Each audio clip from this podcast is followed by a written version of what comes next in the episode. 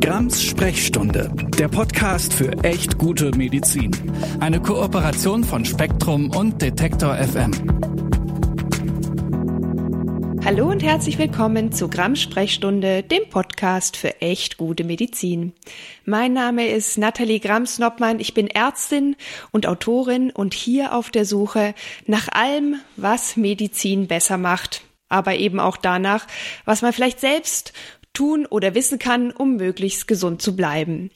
Heute sprechen wir deshalb über eine Impfung, die ein krasses, aber unterschätztes Potenzial hat. Die Impfung, die Krebs verhindert, die HPV-Impfung. Aber bevor wir damit anfangen, Bitte, bitte, bitte abonniert und teilt und empfehlt diesen Podcast weiterhin gerne und hinterlasst mir auch ein paar Sterne oder Bewertungen auf den Podcast-Plattformen.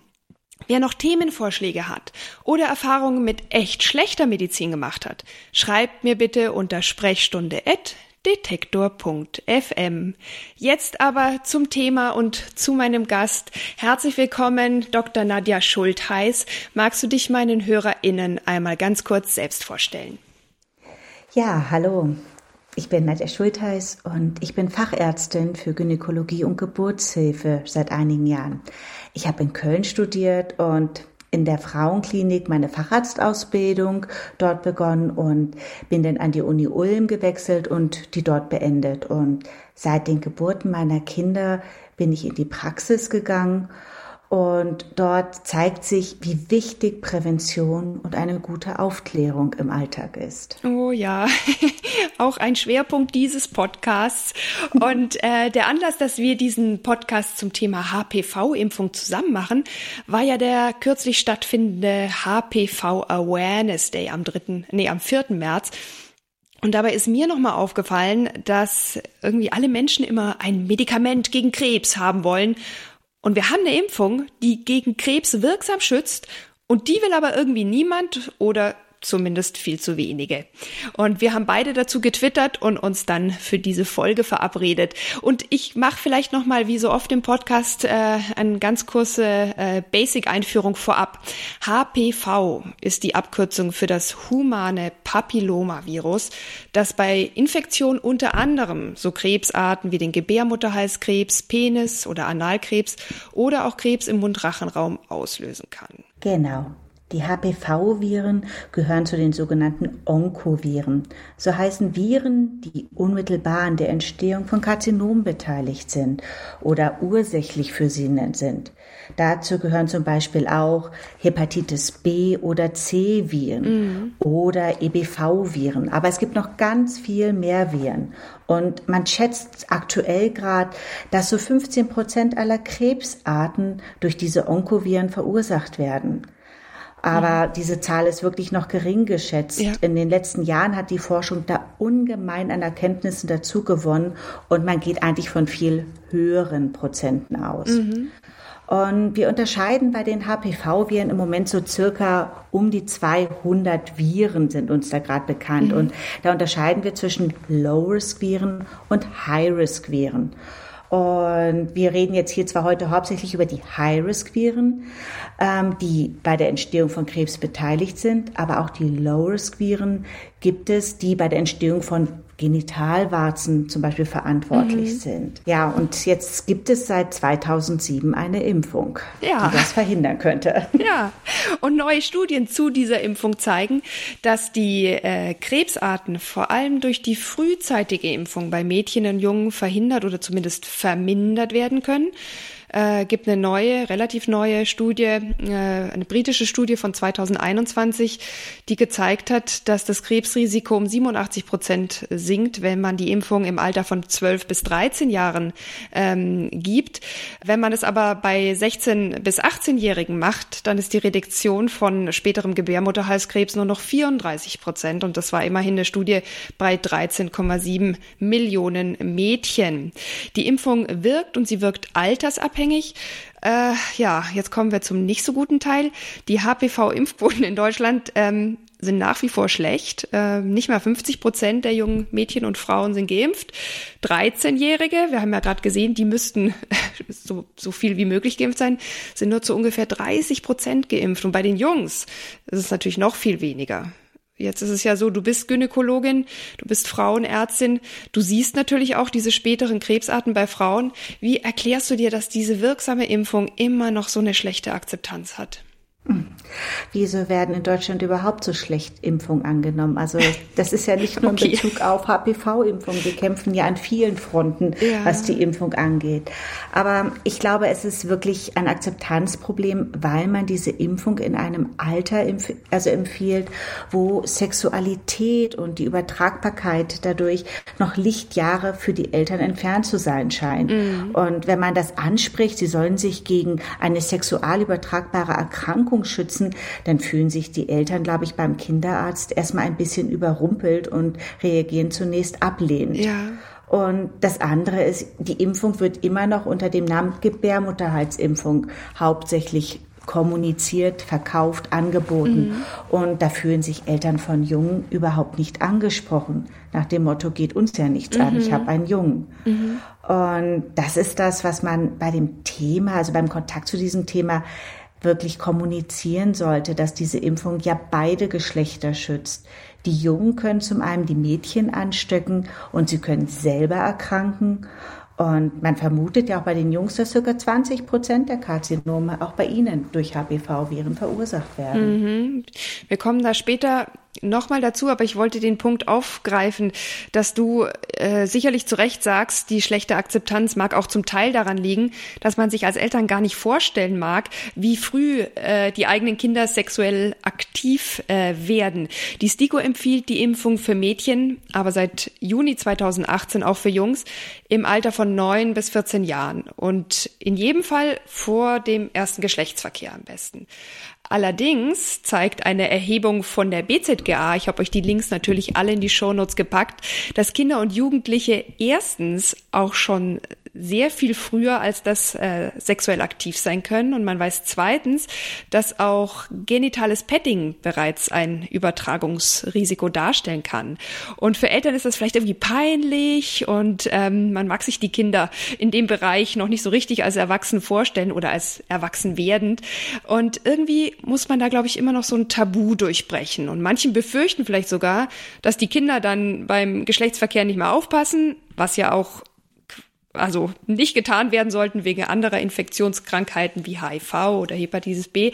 Aber äh, manche denken, dass die Kinder dann sozusagen ja zum den Freifahrtsschein für Sex bekommen.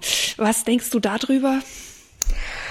Ich weiß natürlich nicht, welche Argumente beim Kinderarzt aufgeführt werden, wie er da den Müttern oder den Eltern da die Impfung nahe bringt. Ich treffe die Mädchen ja erst wieder in der Praxis, wenn sie ein Verhütungsmittel haben möchten oder wegen Menstruationsbeschwerden kommen. Und wir fragen mittlerweile routinemäßig den Impfstatus ab. Mhm. Ähm, es sind manche Mädchen dabei oder viele dabei, die einen Gewissenskonflikt haben, wo sie dann sagen, nee, meine Mutter möchte das gar nicht. Mhm. Und oft sind manchmal auch die Mütter im Erstgespräch dabei. Und wenn ich das anspreche, dann haben sie manchmal das Gefühl ähm, oder ich habe das Gefühl, dass sie denken, es wäre eine Art Freifahrtschein für Sex, für ein ungezügeltes Sexualleben. Mhm. Und es kommt auch manchmal die Antwort, meine Tochter braucht das nicht. Der erste Partner wird der einzige sein. Was sein kann, aber in der heutigen ja. Zeit nun mal nicht mehr die Regel ist. Ja. Und ja, ich muss dann schon erklären, dass wechselnde Sexualpartner auch zu einem höheren Virenpool führen mhm. und immer wieder neue Infektionen verursachen können und dass die Wahrscheinlichkeit für eine Zellveränderung erhöhen kann. Mhm. Wenn ich dann die Mädchen alleine treffe und ihnen das alles erkläre, lehnen sie diese Impfung auch selten ab. Mhm. Und dann beginnt manchmal das Problem. Sie kommen oft erst nach dem 18. Lebensjahr mhm. zu mir. Vor dem 18. Lebensjahr kann ich das ganz locker auf ein Kassenrezept verschreiben, aber nach dem 18. Lebensjahr müssen sie dann halt mit der Kasse sich auseinandersetzen. Mhm. Sie übernehmen zwar oft länger die Kosten, aber sie müssen in Vorausleistung gehen. Mhm. Und das fällt manchen dann doch schwer oder ist ihnen kompliziert.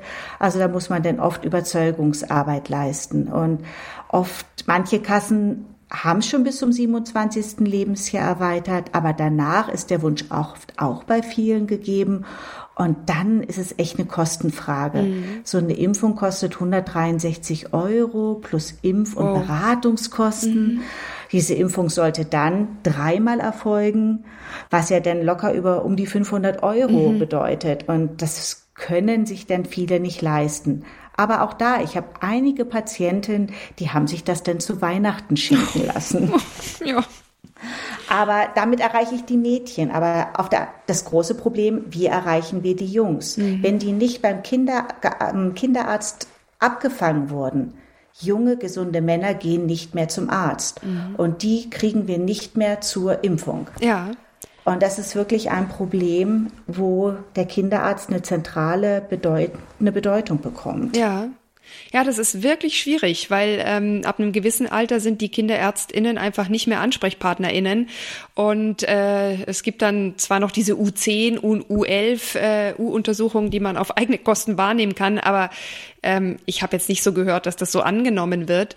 Und Hausärztin in, in dem Alter gibt's wahrscheinlich noch gar nicht. Zur Frauenärztin, ähm, ja, kommen nur die Mädchen und dann auch nicht immer unbedingt sofort.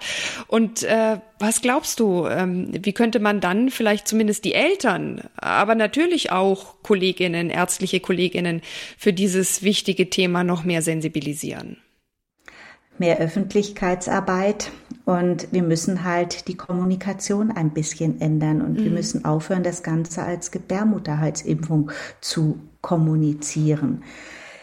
Sie werden durch Sexualkontakte übertragen und in vielen Gesellschaftsbereichen ist Sexualität immer noch ein Tabuthema und damit natürlich auch ein Akzeptanzproblem. Mhm.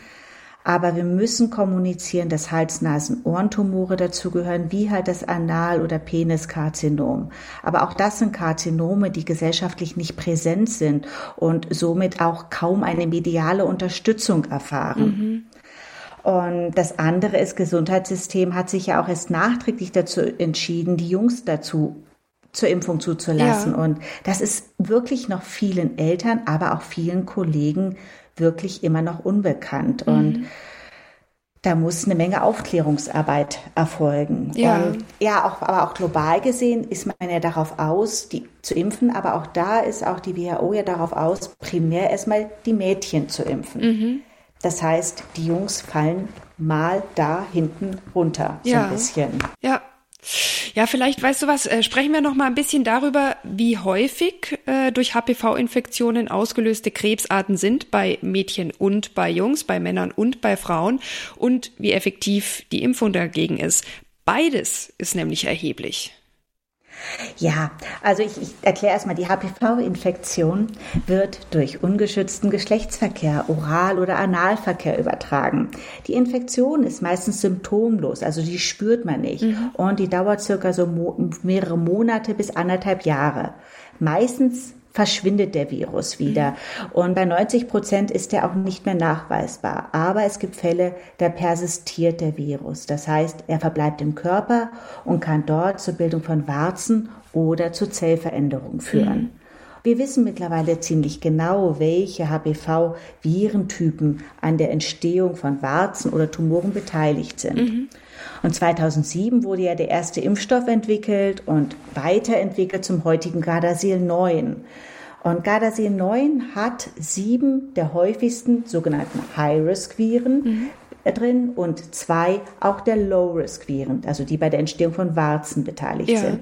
Und so können wir mit dieser Impfung fast 90 Prozent aller entstehenden Warzen oder Tumore verhindern. Mhm. Harald Zuhausen hat das ja als erstes mal beschrieben und diese Zusammenhänge erkannt und ja auch dafür den Nobelpreis bekommen. Ja. Und man kann sagen, dass alle Frauen, die ein Cervixkarzinom entwickeln, also Gebärmutterhalskrebs, ich genau, sag's doch mal. genau. Gebärmutterhalskrebs entwickeln, diese HPV-Viren haben. Mhm. Aber nicht alle, die diese Viren haben, entwickeln ein Gebärmutterhalskrebs. Ja. Jetzt entdecken wir das in der Vorsorge. Die Vorsorge, da wird ja ein Zellabstrich vom Gebärmutterhals genommen, auf ein Glasplättchen aufgestrichen und diese Zellen werden dann unter einem Mikroskop von einem Zytologen auf Veränderung untersucht. Mhm. Und mittlerweile, jetzt seit zwei Jahren, wird zusätzlich bei allen Frauen ab 35 ein HPV-Status entwickelt. Und wir gucken, haben sie diese Viren, haben sie sie nicht. Und so können wir die Frauen nochmal zusätzlich auch für die Vorsorge sensibilisieren. Aber auch wenn unabhängig vom HPV-Status, ich würde trotzdem sagen, immer einmal jährlich zum Frauenarzt kommen. Ja, ja. Bei den Männern verursacht ja das das Peniskarzinom, was zwar echt selten ist, aber doch, wenn es auftritt, sehr unangenehm. Na klar. Und beide Geschlechter haben halt dieses Risiko für Hals-, Nasen-, Ohrenkarzinome oder für Analkarzinome. Mhm. Aber ich habe nochmal Rücksprache genommen mit einem Kollegen aus der HNO. Er hat gesagt, es gibt noch keine wirklichen etablierten Screening-Methoden wie bei uns in der Gynäkologie. Ja. Mhm. Und ja, das andere, was diese Viren ja auch machen, sind diese Warzen, die sind zwar nicht böse, aber die können echt gemein wuchern und ja. die können ein kosmetisches Problem darstellen, die können ein mechanisches Problem darstellen und wenn man die zu spät behandelt, müssen die operativ entfernt ja. werden. Mhm.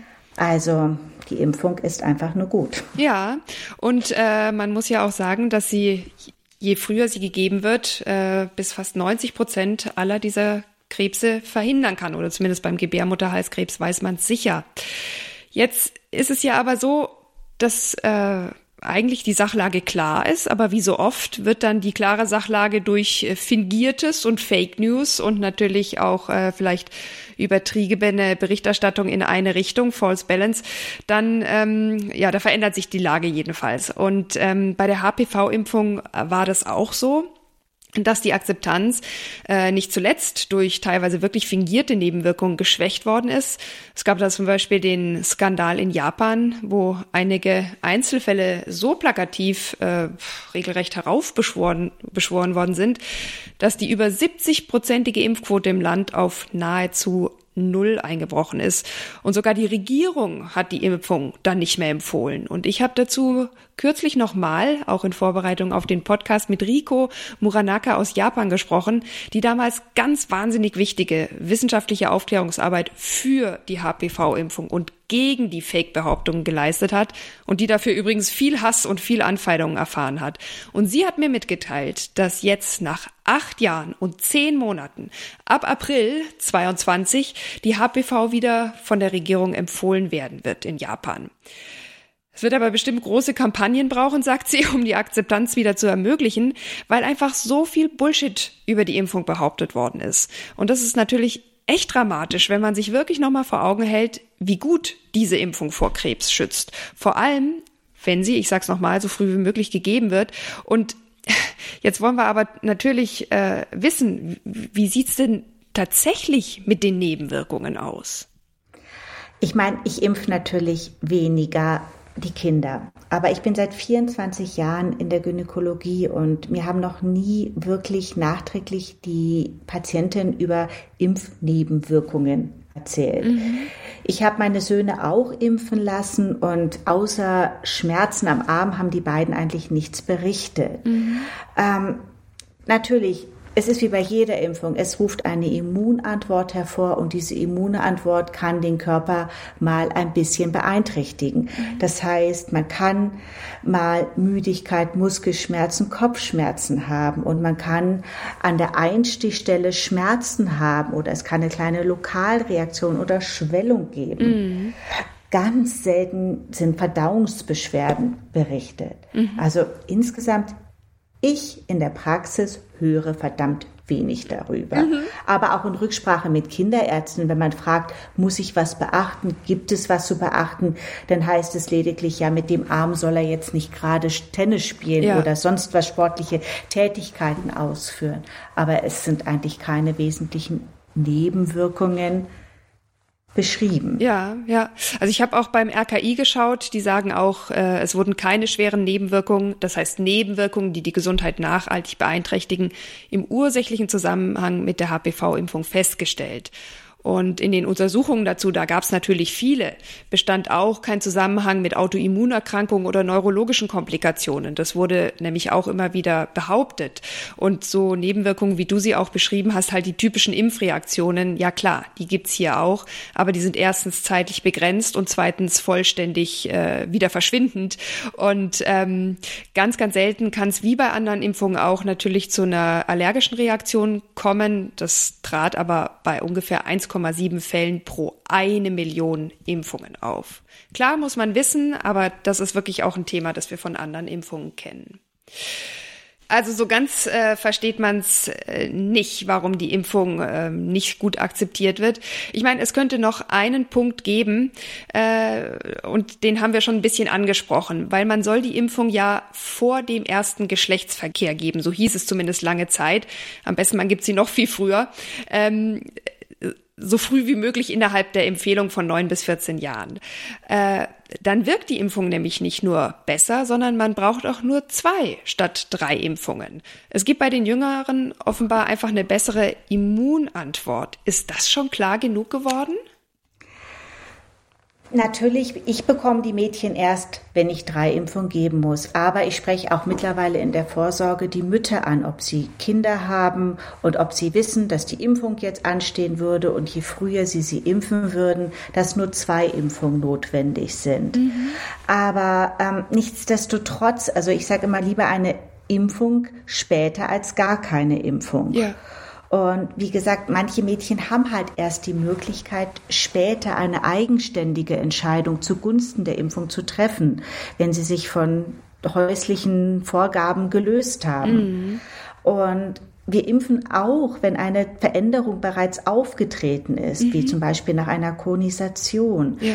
Das ist eine kleine Operation, wenn eine Zellveränderung aufgetreten ist, um das Gewebe näher zu untersuchen. Da wird einfach eine oberflächliche Zellschicht abgetragen, feingeweblich untersucht. Mhm. Und man geht nach der ähm, Konisation davon aus, dass auch die HPV-infizierten Zellen entfernt worden mhm. sind. Und dann kann man erneut impfen.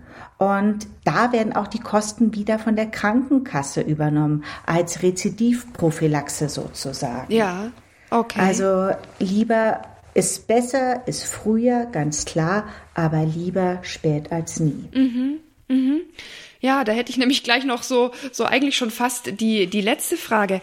Ähm, wer jetzt diesen Podcast hört und schon sexuellen Kontakt hatte und vielleicht auch schon ein bisschen älter ist oder diese Fragen vielleicht auch in Bezug auf die eigenen Kinder hat, äh, was ist da noch wichtig zu wissen, äh, wenn man die HPV-Impfung vielleicht für sich nach dem ersten sexuellen Kontakt erwägt? Natürlich ist es wünschenswert, je jünger, desto besser. Aber wir wissen auch, dass eine Infektion durch eine Impfung eliminiert werden kann. Und zum anderen, es schützt ja auch vor weiteren Infektionen. Also selbst wenn man Kontakt zu diesem Virus hatte und der Virus wieder verschwunden ist, im Laufe seines Lebens kommt man dann wieder mit anderen Virustypen in Kontakt oder auch immer mit denselben. Und wir wissen nicht, wie oft der Körper in der Lage ist, die dann wieder zu eliminieren oder dass die Infektion folgenlos aushält. Also insofern, es gibt kein zu spät ja. in der Impfung. Ja. Das finde ich äh, auch wirklich interessant, weil das teilweise auch von Frauenärztinnen oder auch von Hausärztinnen noch ganz anders kommuniziert wird. So nach dem Motto, äh, wer, ja. wer durch ist, ist durch, da kann man jetzt nichts mehr machen. Das war auch auf Twitter eine ganz häufige Frage, weil sich natürlich viele Sorgen machen, ob sie vielleicht was verpasst haben oder sich einfach nur die Hoffnung machen, dass sie vielleicht auch was nachholen können für den eigenen Schutz. Und du sagst, es, es, es gibt kein zu spät. Genau, es gibt also selbst, ich meine, manche Experten diskutieren da auch ein bisschen widersprüchlich, aber wir haben diese Daten, dass es kein zu spät gibt und es gibt ja auch keine wirkliche Obergrenze. Also als sie ursprünglich rauskam, hieß es, es gibt kein Oberalter, wo man sagt, das, ab da soll man nicht mehr impfen. Mhm. Es ist ja lediglich eine Kostenfrage, ja. dass die Krankenkassen es bis 18 übernehmen. Und jetzt wird das so kommuniziert, als wäre das die Grenze. Mhm. Aber das ist sie nicht in der Prophylaxe. Ja, und du sagtest ja auch, man kann bei seiner Krankenkasse auch immer mal anfragen, wenn man das gut begründen kann. Ähm kann Ganz man bestimmt genau. auch mit genau. denen reden. Ja. Es gibt im Netz mittlerweile Vordrucke, Rezidivprophylaxe nach Konisation, die man sich ausdrucken kann und mit der man zur Krankenkasse gehen kann. Und ich empfehle fast jeder Patientin, wenn sie den Wunsch hat, einfach bei der Krankenkasse anzufragen, ob sie es übernehmen würden oder ob sie als Voraussetzung einen negativen HPV-Test haben möchten, was auch immer. Fragen kostet nichts. Nein ja. sagen können sie immer noch. Ja, und sonst kann man sich immer noch zu Weihnachten wünschen. Das fand ich das ja auch eine sehr auch. nette Idee. Das machen auch manche. Ja. Nein, ich verstehe auch einfach, dass es wirklich schwierig ist, sich für eine 500 äh, Euro Behandlung zu entscheiden. Ähm, das ist einfach wirklich verdammt viel Geld. Aber es ist in dem Fall wirklich auch ein Mittel, um Krebs zu verhindern. Das ähm, ja lohnt sich dann im Zweifel auch. Und was glaube ich auch nochmal ganz wichtig ist zu sagen, früher hat man ja gesagt, man impft die Jungs, damit sie die Mädchen schützen, damit sie sozusagen dem Mädchen nicht die HPV-Viren übertragen können. Aber heute weiß man, nee, man schützt mit der Impfung auch die Jungs, die Männer selbst. Und das ist einfach nochmal ein ganz eigener Grund, auch ähm, Jungs oder, oder Söhne impfen zu lassen.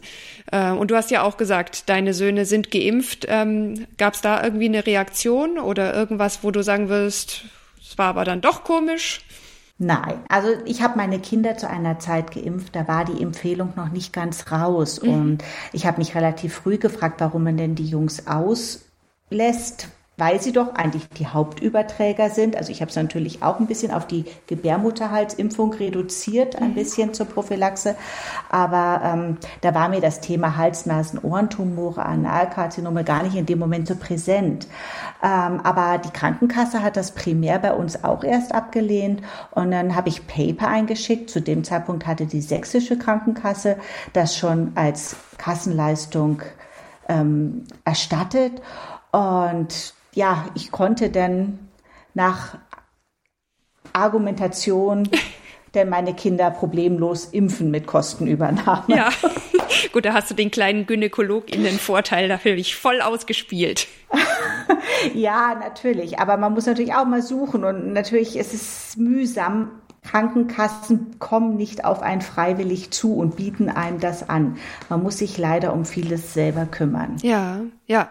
Umso wichtiger vielleicht, ärgerlich. ja, dass man sich einfach im Alter von neun bis 14 Jahren oder beziehungsweise bis 18 Jahren ähm, dann schon drum kümmert, weil dann zahlt die Kasse auf jeden Fall. Ja, genau. Ja. ja, vielen Dank, Nadja. Das war wirklich auch für mich nochmal sehr, sehr interessant. Ähm, und der wichtigste Punkt ist für mich wirklich, wir haben hier eine Impfung, die gegen Krebs schützt. Und es kann einfach nicht sein, dass wir diese Chance so breitflächig verstreichen lassen. Deswegen teilt diesen Podcast echt gerne mit Eltern in eurem Umfeld, die Kinder zwischen neun und 14 Jahren haben, gerne auch schon ein bisschen früher, weil ihr wisst ja jetzt, warum das wichtig ist. Und ich glaube, es ist uns beiden ein Anliegen, dass sich das auch noch mehr verbreitet und irgendwie ja so ähm, so, dass man einfach äh, zum richtigen Zeitpunkt weiß, dass das jetzt das Richtige ist, äh, sich da zu entscheiden oder sich zumindest zu, zu informieren. Und äh, wer noch mehr Infos haben möchte. Ich habe diesmal wirklich relativ viele Links in die Show Notes gepackt und möchte euch auch ans Herz legen, für diese wichtige Impfung und Entscheidung auf die Seite entschieden gegen Krebs zu schauen oder auch auf gesundheitsinformation.de, da immer auch gerne mit dem Stichwort HPV-Impfung. Man kann beim Krebsinformationsdienst schauen, man kann beim RKI schauen, da gibt es auch ein Faktenblatt zur HPV-Impfung, das relativ allgemein verständlich ist und ihr findet all diese Links auch in den Show Notes. Liebe Nadja, ich danke dir ganz herzlich, dass du zum Thema HPV-Impfung bei mir gewesen bist. Haben wir irgendwas vergessen oder gibt es noch irgendwas, wo du sagst, das möchte ich noch ergänzen?